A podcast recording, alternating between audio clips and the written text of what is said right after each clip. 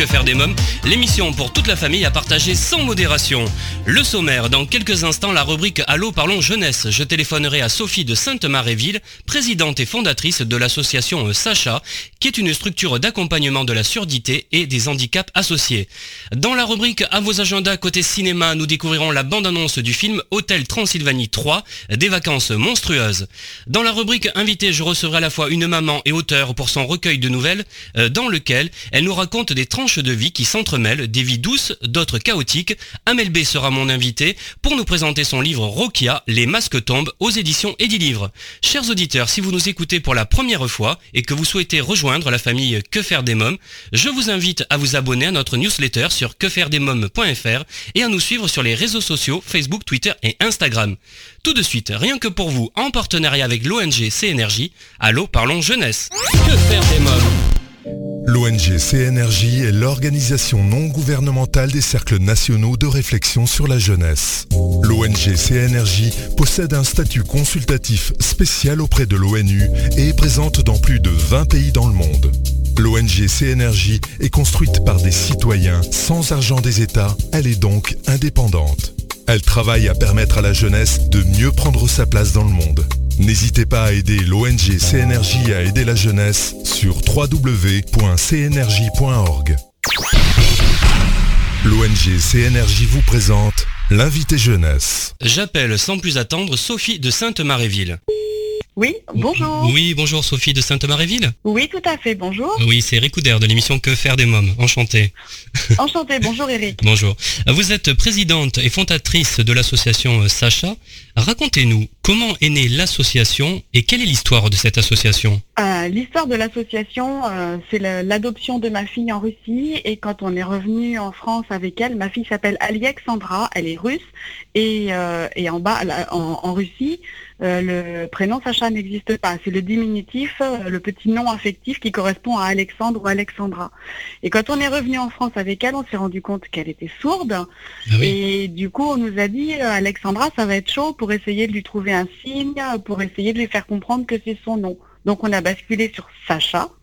Du coup est née ensuite l'association Sacha à partir de la, du constat que moi j'ai fait en tant que maman qui a accompagné mon enfant à toutes ses séances, toutes ses prises en charge médicales, euh, enfin tout, la totale, et c'est très prenant. Toutes les opérations euh, auxquelles il a fallu faire face pour qu'elle puisse entendre grâce à des implants cochléaires. Oui. Je me suis rendu compte que les parents, en fin de compte, n'étaient plus des parents. Quand on a un enfant différent, on n'a plus le temps d'être des parents et du coup, on se prive d'une partie de bonheur, mais surtout aussi, on prive nos enfants bah, de cette partie de leur enfance, de l'innocence, de l'insouciance qui leur est propre et qui ne revient jamais en fait. Donc je me suis dit, qu'est-ce qu'on pourrait faire? Parce qu'à part les thérapies, à part les rendez-vous médicaux, on leur propose pas grand-chose à nos enfants. Ils sont pas super bien accueillis dans les centres de loisirs parce que bah, les centres de loisirs et les animateurs sont pas armés pour recevoir des enfants différents. Donc ça aussi, il faut savoir l'entendre, même si, même si ça fait mal. Et du coup, je me suis dit, bah, je vais créer, moi, quelque chose où les aidants familiaux viendront se ressourcer, viendront s'amuser, et où les enfants différents viendront eux aussi faire des ateliers ludiques, viendront s'amuser, viendront passer du temps d'enfants. Et ces ateliers-là, je vais leur faire partager avec des enfants qui ne portent pas de handicap. Oui. Qu'est-ce que c'est qu'un enfant différent? Un enfant différent, c'est un enfant qui est euh, qui porte un handicap, donc euh, un handicap visible, c'est-à-dire fauteuil roulant ou trisomie parce que ça se voit physiquement, mais bien souvent un handicap qu'on ne voit pas quand on croise l'enfant ou la personne dans la rue. On peut pas se dire tiens celui-là il est sourd, tiens celui-là il est dyslexique. Un enfant différent, il a des besoins que n'ont pas les enfants lambda, c'est-à-dire qu'ils voient régulièrement un orthophoniste, un ergothérapeute, euh, ils voient régulièrement euh, un enseignant en langue des signes, ils voient euh, ben, beaucoup beaucoup de spécialistes, il est régulièrement à l'hôpital pour suivre son état de santé, pour suivre l'évolution de la prise en charge qui est mise en place. c'est énormément, c'est très lourd pour eux, c'est très lourd pour les parents, et, et c'est pour ça qu'on appelle ça différent pour pour faire moins de peine, j'imagine, mais c'est pareil, politiquement, c'est peut-être plus correct, mais l'idée c'est ça, c'est un enfant handicapé. Sacha, à quel âge aujourd'hui? Elle a 9 ans et demi et elle pousse comme un petit champignon. Oui, comment va-t-elle justement? C'est ça que j'allais vous demander. Sacha va super bien. Il faut savoir qu'elle a subi en tout et pour tout, pour porter ses implants, trois opérations qui ne sont pas des opérations anodines. Hein. Ce sont des opérations où on incise derrière l'oreille hein, sur euh, une dizaine de centimètres. On rabote un petit peu la boîte crânienne pour insérer euh, eh bien euh, l'implant, le fameux implant, qui lui-même enfin, porte des électrodes. Les électrodes, on les déroule jusqu'à la cochlée et petit à petit, toutes les semaines, vous allez à l'hôpital pour faire régler, pour développer le volume et ça prend pratiquement un an avant que l'enfant entende son premier son. Donc là, au bout de dix mois, elle avait commencé bah, à s'approprier son implant, l'implant est tombé en panne. Ah C'était pas de chance pour nous. Donc, euh, en urgence, je suis allée trois fois à l'hôpital sur des moments qui n'étaient pas prévus. Donc, euh, la première fois pour tester toute la partie externe de l'appareil, parce qu'une fois que la partie interne est posée, vient se mettre une antenne, un espèce de gros rond aimanté sur le sur la tête, et puis c'est rattaché à un appareil. Donc, je suis allée faire tester cette partie externe à l'hôpital. Elle n'était pas en panne. Je suis allée faire tester l'antenne. Elle n'était pas en panne. Donc, troisième solution, c'était la partie interne. Donc il a fallu explanter, c'est-à-dire retirer l'implant, donc réopérer, et remettre un autre implant. Et mmh. donc là, là, en tant que maman, je me suis dit, est-ce que je le fais? Ou pas Est-ce que quand, quand est-ce que ça devient de l'acharnement? Est-ce que réellement ma fille a besoin d'entendre? Ou est-ce que c'est moi qui ai besoin qu'elle entende? Dans quelques minutes, la suite de Que faire des mômes, toujours en compagnie de Sophie de Sainte-Maréville. Pour en savoir davantage sur l'association Sacha, nous découvrirons la bande-annonce du film d'animation Hôtel Transylvanie 3, des vacances monstrueuses, et Amel B nous présentera son livre Rokia, les masques tombent. Mais pour l'instant, c'est la pause. À tout de suite. Que faire des mômes? Euh, Si vous venez de nous rejoindre, vous écoutez Que faire des mômes, émission familiale à partager sans modération, c'est Eric Couder. Je suis en ligne avec Sophie de Sainte-Maréville de l'association Sacha.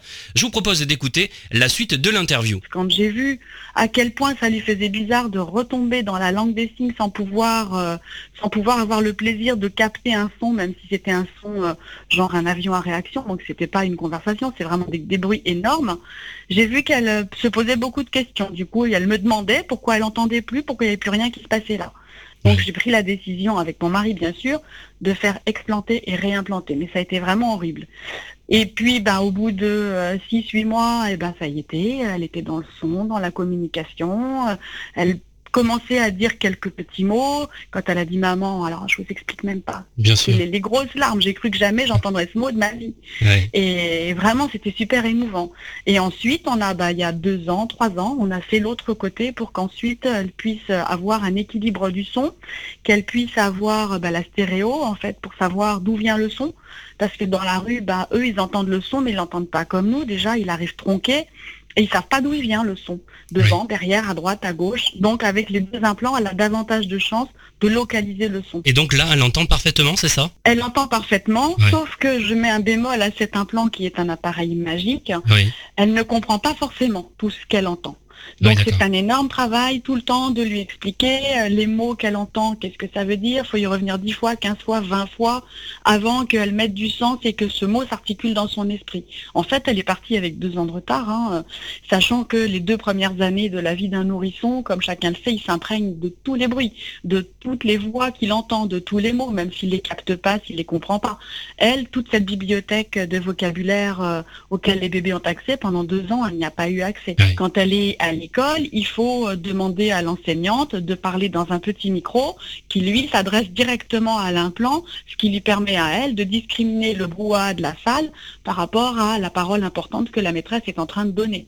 Bien Vous voyez Donc c'est magique, mais, mais ça fait pas tout. C'est un énorme travail et pour ces enfants-là, ces enfants sourds implantés, c'est épuisant au quotidien. C'est comme si toute la journée, on vous demandait à vous de parler en chinois, d'écouter en chinois, J'espère que vous ne parlez pas le chinois, rassurez-moi. non, non, non, et du tout. et que du coup, tout au long de la journée, vous devez vous concentrer pour être sûr que toutes les informations qui passent, il n'y a rien qui soit important et que vous auriez laissé passer, au risque de bah, vous épuiser à, à recevoir des informations qui n'ont pas d'importance en vérité. Ah oui, bien sûr. Alors dans votre dossier de presse, vous dites être parent d'un enfant différent, c'est être aussi chauffeur, kiné, orthophoniste, nutritionniste, ergothérapeute, enseignant. Euh, expliquez-nous. Ben en fait, quand vous avez un enfant différent, vous l'emmenez à tous ses rendez-vous, donc vous êtes chauffeur. Vous participez à toutes les séances euh, de thérapie. Donc si elle a des séances de kiné, vous participez à la séance et du coup à la maison, vous êtes censé entre deux séances prendre le relais. Si elle a des séances d'ergothérapie, euh, bah, c'est pareil. Si elle a des séances d'orthophonie, tous les jours, vous devez reprendre à la maison le travail d'orthophonie qui est fait en séance. En fin de compte, vous, vous, vous devenez petit à petit un professionnel de votre enfant. Le mieux qualifié, je dirais, pour faire le tour réel global de votre enfant. Bien sûr. Alors, euh, Sacha a des frères et des sœurs? Non, euh, elle est fille unique. Parce que c'est difficile également hein, euh, pour les frères et sœurs. On est d'accord Oui, hein c'est très compliqué pour les fratries parce que déjà, ils doivent, euh, au départ, même quand il n'y a pas de problème, ils doivent partager le territoire, l'amour, l'intérêt, le temps de leurs parents avec le frère ou la sœur. Mais quand le frère ou la sœur s'avère être un enfant handicapé, c'est encore plus compliqué parce que là, du coup, c'est même plus un partage du temps, c'est 95% du temps sur l'enfant handicapé, justement, parce qu'autour de cet enfant, il y a beaucoup de, de, thérapies mises en place et 5% pour euh, l'autre enfant qui, lui, ne comprend pas. Donc, c'est compliqué pour lui. Enfin, ça reste des enfants avec des besoins primaires, faut pas perdre ça de vue. L'amour de leurs parents, euh, le, centre d'intérêt de son parent pour un enfant, c'est constructeur. Quand euh, il n'a plus accès à ça ou que c'est rogné, pour lui, c'est douloureux. Et donc, du coup, euh, ben, par définition, il en veut au frère ou à la sœur handicapée, il en veut euh, à ses parents. C'est très, très compliqué. Donc, ça veut dire que pour les parents aussi, ça implique de faire un énorme travail avec euh, la fratrie pour leur faire comprendre que non, on les oublie pas. Bien sûr qu'on les aime, mais c'est compliqué aussi. Voilà, il faut les faire voir vraiment, et c'est toute la difficulté de l'exercice, c'est qu'il faut faire participer la fratrie au handicap du petit frère ou de la petite sœur, en même temps qu'on doit les préserver aussi. C'est vraiment un équilibre à trouver qui est très compliqué. Euh, parlons d'école à présent. Comment ça se passe à l'école euh, pour Sacha avec ses professeurs? Alors jusque-là, ça se passait bien. Elle a fait son CP euh, une demi-journée par semaine à l'école du quartier, le reste du temps à l'IME. Alors IME, je traduis, c'est l'Institut médico-éducatif, qui est, euh, enfin bon, c'est un institut qui se, qui fait école pour des enfants sourds là dans le cas qui nous occupe. À la fin du CP, les trois derniers mois, comme ça se passait bien, on est passé à une journée à l'école du quartier et le reste à l'IME. L'année dernière, donc en CE1, elle a donc embrayé avec une journée à l'école et euh, le reste en IME. Comme ça se passait bien, on est passé à une journée et demie. Et puis cette année, en CE2, on est passé à deux jours et le reste en IME. Ça se passait pas bien, pour tout vous dire. Ah donc ça a été très compliqué. Euh, la maîtresse était une excellente maîtresse, sauf que ça a été compliqué de lui faire comprendre qu'en face d'elle, elle avait un enfant différent, qui ne fonctionnait pas comme un enfant normal, que cet enfant différent, quand il lui disait oui madame, j'ai compris, il fallait surtout pas le prendre pour argent comptant. Or, euh, malheureusement pour Sacha, c'est ce qui s'est passé. Donc euh, là, bah, cette année, Sacha nous a dit stop, je veux plus de l'école. Je veux retourner à l'IME à 100% de mon temps. Donc pour moi, c'est un échec quelque part parce que ma fille était malheureuse. C'est pas un échec en termes scolaires parce qu'elle a tout son temps devant elle et que je la suivrai, mais elle a été malheureuse et on n'a pas pu l'aider. Pourquoi il est important de sensibiliser les enfants au handicap, justement, pour ses camarades? Eh ben, déjà parce que c'est déstabilisant pour les autres enfants de voir un camarade avec par exemple un petit rond sur l'oreille, euh, enfin sur la tête et puis euh, et puis une espèce d'implant de, de, prothèse sur une oreille c'est déstabilisant. Les enfants se disent c'est quoi ce truc? Pourquoi t'as ça? Donc à force qu'il pose sans arrêt la question à Sacha, Sacha ça l'angoisse, ça la stresse, ça l'énerve. Elle en a marre d'expliquer. Et les enfants, ils sont eux dans une logique de comprendre, ce qui est normal aussi. Dans quelques minutes, que faire des mômes continue. Nous parlerons des ateliers euh, que propose l'association Sacha avec Sophie de Sainte-Maréville. Euh, côté cinéma, nous découvrirons la bande-annonce du film Hôtel Transylvanie 3, des vacances monstrueuses, et je recevrai Amel B pour son livre Rokia, les masques tombent. Mais pour l'instant, c'est la pause. A tout de suite. Que faire des mômes? Vous écoutez Que faire des mômes, l'émission culturelle pour toute la famille, c'est Eric Sophie de Sainte-Maréville, présidente et fondatrice de l'association Sacha, est mon invitée. Je vous propose d'écouter la suite de notre entretien. Et donc, c'est important d'expliquer aux enfants qu'ils ont des camarades. Bon là, c'est Sacha parce qu'elle est sourde, mais je fais aussi des sessions de sensibilisation sur tous les handicaps. C'est important que les enfants sachent quels sont les enjeux de leurs camarades handicapés. Par exemple, un enfant 10, dyslexique ou dysgraphique ou dysorthographique, qui a énormément de difficultés, c'est important que les enfants sachent qu'il faut surtout pas se moquer de lui. C'est pas qu'il est feignant, c'est pas qu'il veut pas écrire, c'est pas qu'il comprend pas, c'est qu'il ne peut pas. Cognitivement parlant, il n'est pas programmé pour. Donc ça, il faut l'expliquer aux enfants. Un enfant autiste, à un moment, tout va bien, et puis dans la seconde qui suit, une lumière trop forte, un mot, un mot un peu trop aigu, n'importe quoi, ça peut venir de n'importe quoi, l'enfant va faire une crise. C'est hyper déstabilisant pour les camarades. Sauf que si on les sensibilise, ils savent que si ça arrive, c'est pas grave, c'est normal. Voilà, et ils vont pas s'inquiéter. Je me souviens, moi, lorsque j'étais enfant et que euh, j'étais à l'école, j'avais un camarade différent. On devait euh, chacun son tour pousser son fauteuil et l'aider pour ses cours. Vous voyez Pourquoi pas Voilà. Pourquoi pas Aujourd'hui, c'est encore le cas ou pas alors aujourd'hui, non, pas spécialement, parce que déjà, vous le savez peut-être, euh, mais les écoles de la République ne sont pas très accueillantes pour les PMR, donc les personnes à mobilité réduite. Avec un fauteuil, on monte pas les marches d'accès, on monte pas les marches d'accès aux salles, tout simplement. Donc là, c'est super compliqué. En tout cas, moi, toutes les écoles de la République que je vois, c'est comme ça. Et, euh, et puis, du coup, bah, la cour de récréation, euh, les enfants en PMR ne partagent pas forcément euh, le temps, justement, de récréation avec des enfants lambda. Et c'est dommage. Hein. Et c'est dommage. Il y a quelques écoles dans Paris, je crois, de mémoire, l'école Pillet dans le 11e, qui partagent une cour de récréation avec des enfants sourds et trisomique, je crois, pour ne pas dire de bêtises, je veux pas me, mais au moins sourd. Et du coup, euh, le handicap finalement disparaît complètement, même si les enfants ne sont pas euh, ne sont pas euh, innocents et se rendent bien compte qu'en face d'eux ils ont des enfants différents, mais malgré tout, du coup, ils, sont quand même confrontés à ce handicap. Ils, ils, partagent du temps, ils partagent des activités, et ça leur fait moins peur. Ils, ils sont moins angoissés. En fait, je dirais que c'est plutôt nous, les adultes, qui leur transmettons euh, notre stress, nos angoisses, euh, notre refus de la différence en fait. Parce que les enfants, eux, ils sont mais juste merveilleux. Bien sûr. Euh, parlons à présent de l'association Sacha. Que proposez-vous au sein de l'association, par exemple pour les enfants?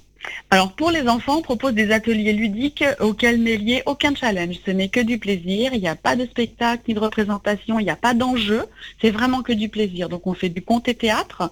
Donc là, on a une pédopsychologue euh, confirmée qui s'en occupe, qui fait ça très bien. Euh, ça dure euh, une heure et demie ou une heure. C'est un samedi par mois. Enfin, les ateliers, c'est une fois par mois, sauf la LSF.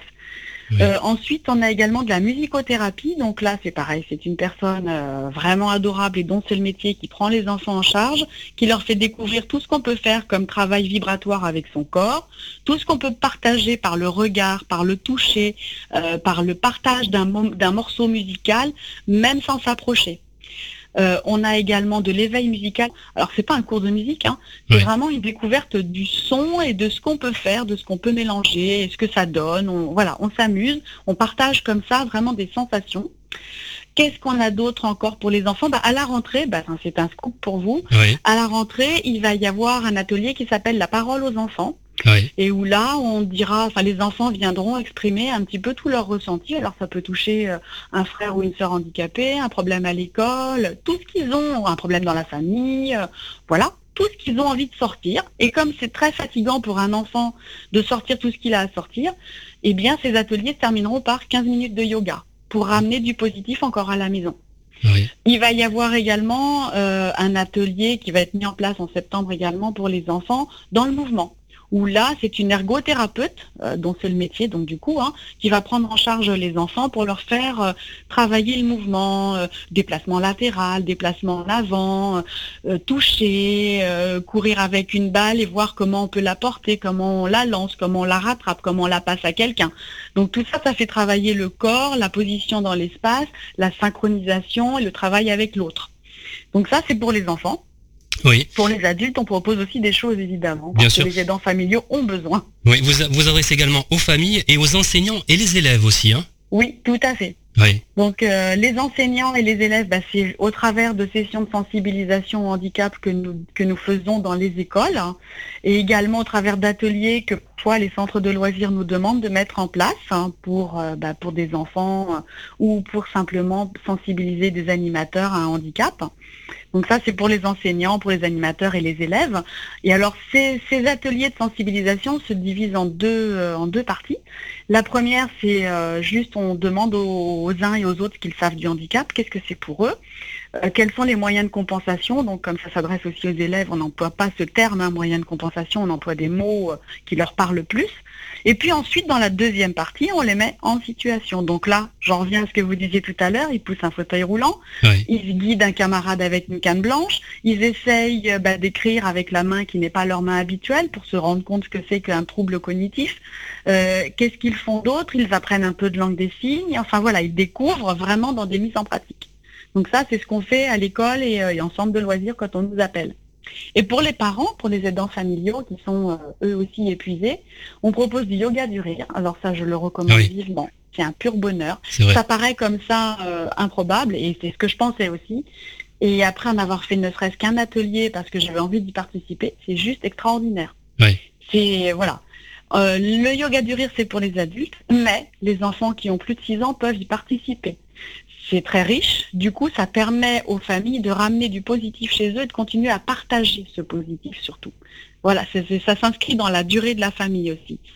On propose de la sophrologie. Oui.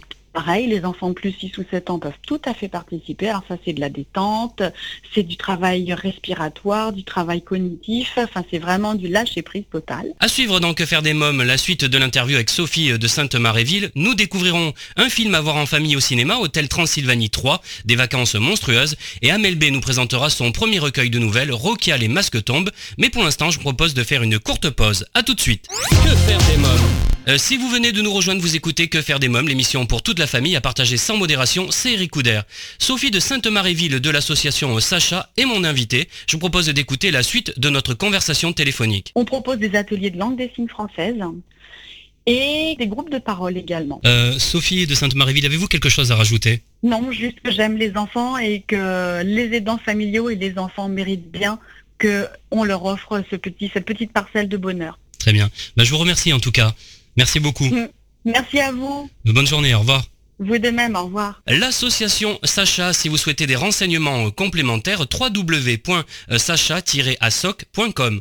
Alors chers parents, grands-parents, tantes et oncles, marraines et parrains, vous vous demandez souvent que faire des mômes le week-end, comment les occuper pendant les vacances scolaires, quelles activités leur faire faire après l'école? Eh bien chaque semaine, je partage avec vous mon agenda de tonton hyperactif et super branché. Alors en partenariat avec le jeu de plage Baba Playa, à vos agendas. Que faire des mômes? Découvrez Baba Playa, la nouvelle activité de plage qui va rendre vos enfants complètement gaga. Avec Baba Playa, pêchez et observez les poissons en toute simplicité. Baba Playa, c'est le tube de l'été. Information sur www.babaplaya.com. Alors la famille, ma sélection cette semaine côté film à voir en famille au cinéma, Hôtel Transylvanie 3, des vacances monstrueuses. Notre famille de monstres préférés embarque pour une croisière de rêve afin que Drac puisse enfin souffler un peu et savourer des vacances au lieu de s'occuper de tout le monde à l'hôtel. Tout s'annonce à merveille pour la petite famille, entre matchs de volets monstres, excursions exotiques et séances de bronzette au clair de lune. Mais les vacances idéales prennent un tour inattendu lorsque Mavi se rend compte que Drac est tombé sous le charme de la mystérieuse Erika. Je vous propose de découvrir la bande-annonce. Voici les clés de votre chambre. Je vous souhaite un horrible séjour. J'ai dit que tu pouvais rester avec moi tant que tu étais bien sage. Monsieur, la famille nonos au complet est arrivée. Oui, merveilleux. Justement, je les attends. Oh non.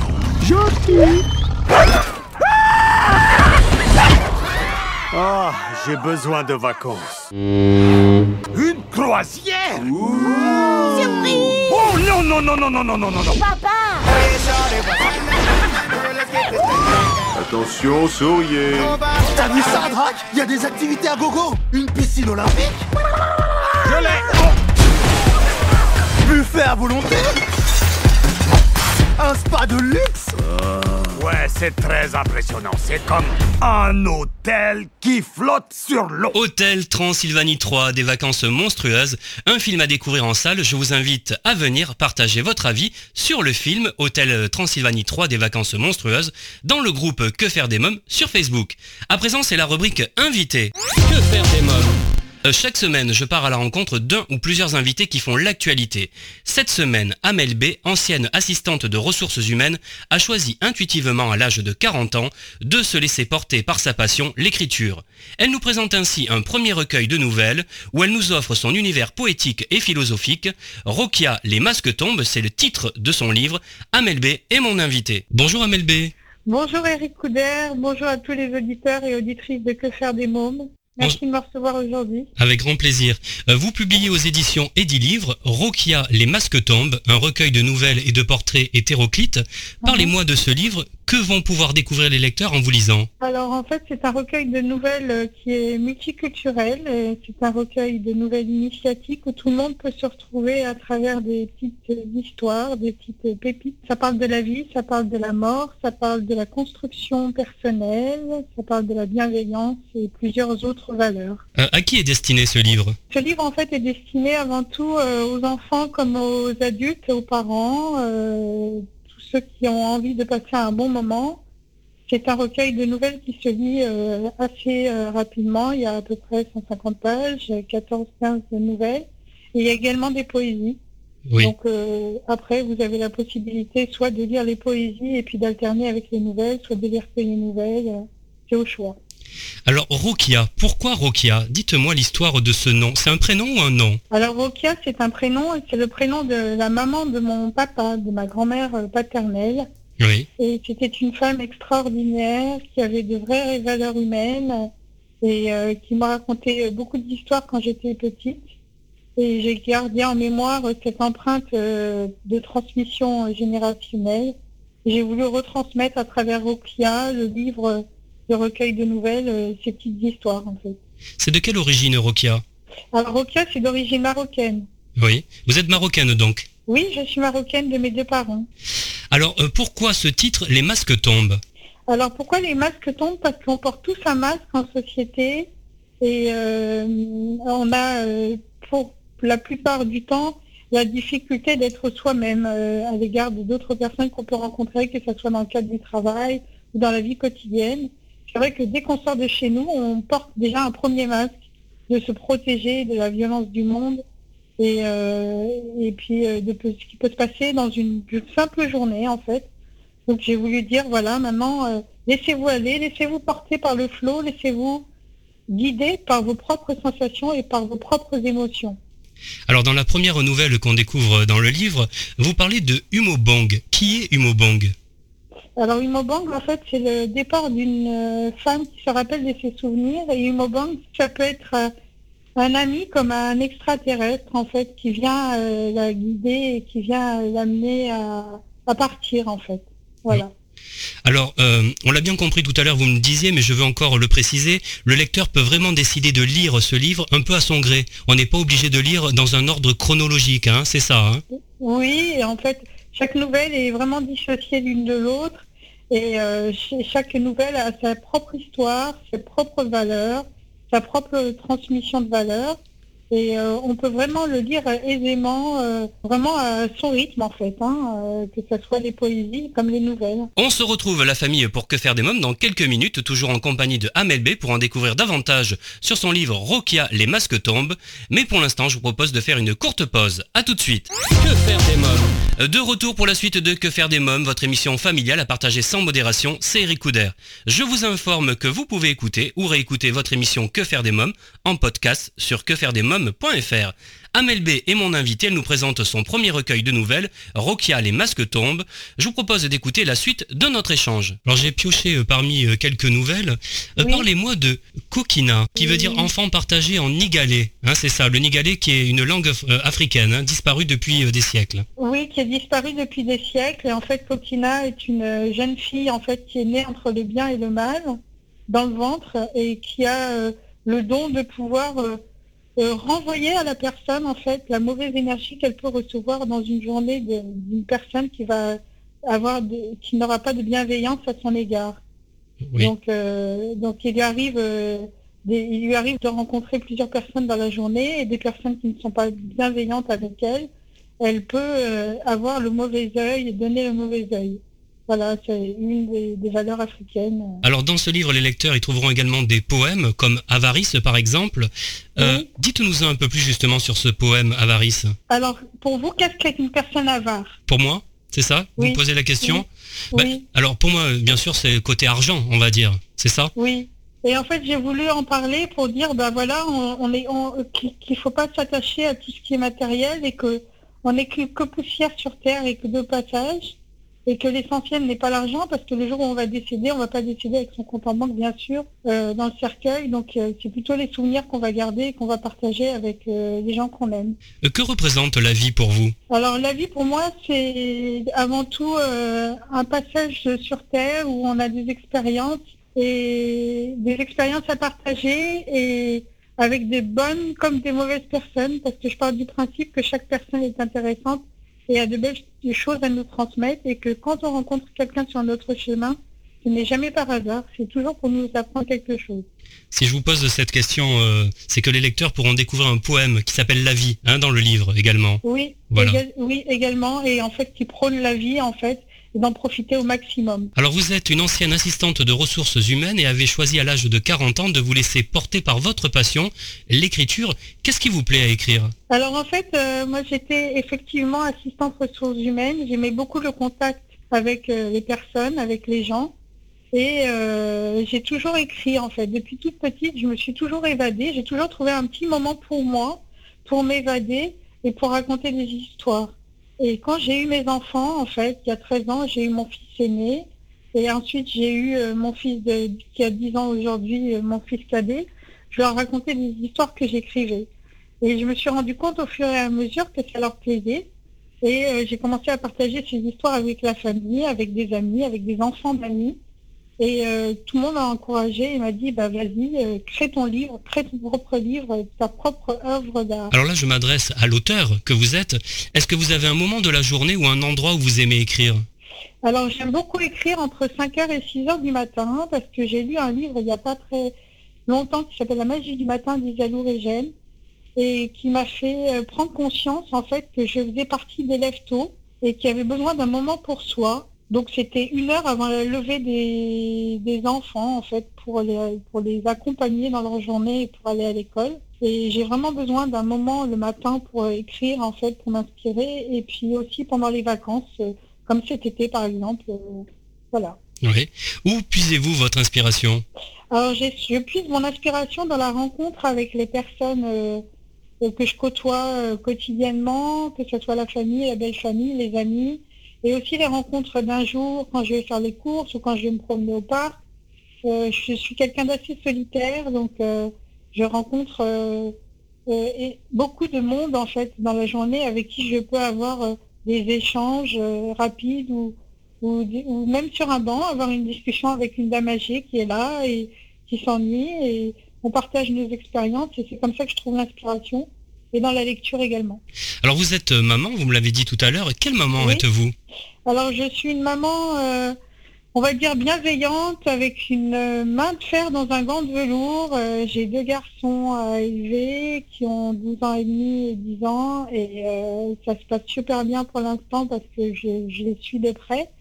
je suis un petit peu sévère au niveau scolaire. J'ai vraiment J'insiste vraiment pour qu'ils travaillent euh, bien à l'école. Je trouve que c'est important qu'ils construisent leur avenir parce que c'est pour eux et pas pour moi, parce que moi j'ai déjà construit le mien. Et euh, j'ai eu beaucoup d'amour à leur égard et on échange beaucoup de choses et on échange vraiment euh, de, bonnes valeurs euh, entre nous. Alors on va revenir sur le livre puisque moi il y a une histoire qui m'a pu particulièrement intéresser. Euh, c'est une intrigue policière. Qu'est-il arrivé à la duchesse Winterlore dans euh, la nouvelle Sarki? Sarki. alors, alors voilà, Sarki Linsky en fait, qui a, qui a tué la duchesse. On suppose, mais on ne sait pas trop parce qu'il dit qu'il s'appelle Sam Lima. Et on se demande si c'est une amnésie ou s'il est schizophrène. Alors j'invite les lecteurs à acheter le livre et à lire cette nouvelle et à, me faire des retours euh, par mail. N'hésitez pas euh, pour me dire euh, comment vous l'avez perçu cette nouvelle. Très bien. Amel B, avez-vous quelque chose à rajouter? Ben, Vous pouvez me retrouver sur ma page Facebook Amel B et euh, sur Eddie Livre, euh, Rokia, les masques tombent. Et je vous souhaite une très belle rentrée à tous. Merci Amel B, merci beaucoup. Je vous en prie. Rokia, les masques tombent, un livre de Amel B aux éditions Eddie Livre. Et eh bien voilà, nous sommes au terme de l'émission. Merci d'avoir été à l'écoute de ce nouveau numéro de Que faire des mômes. Un grand merci à mes invités, Sophie de Sainte-Maréville de l'association Sacha, Amel B pour son livre Rokia, les masques tombent. Comme chaque semaine, j'embrasse très fort ma petite nièce Erika qui m'a inspiré cette émission. Avant de nous quitter, je voulais vous remercier pour votre fidélité et si vous découvrez notre programme pour la première fois et que vous avez aimé notre émission, n'hésitez pas à nous le faire savoir en nous laissant un petit message sur quefairedesmoms.fr. Enfin, je vous invite à rejoindre la famille Que faire des mômes sur Facebook, Twitter et Instagram. Eh bien, la famille Que faire des mômes pour aujourd'hui, c'est terminé. Bye bye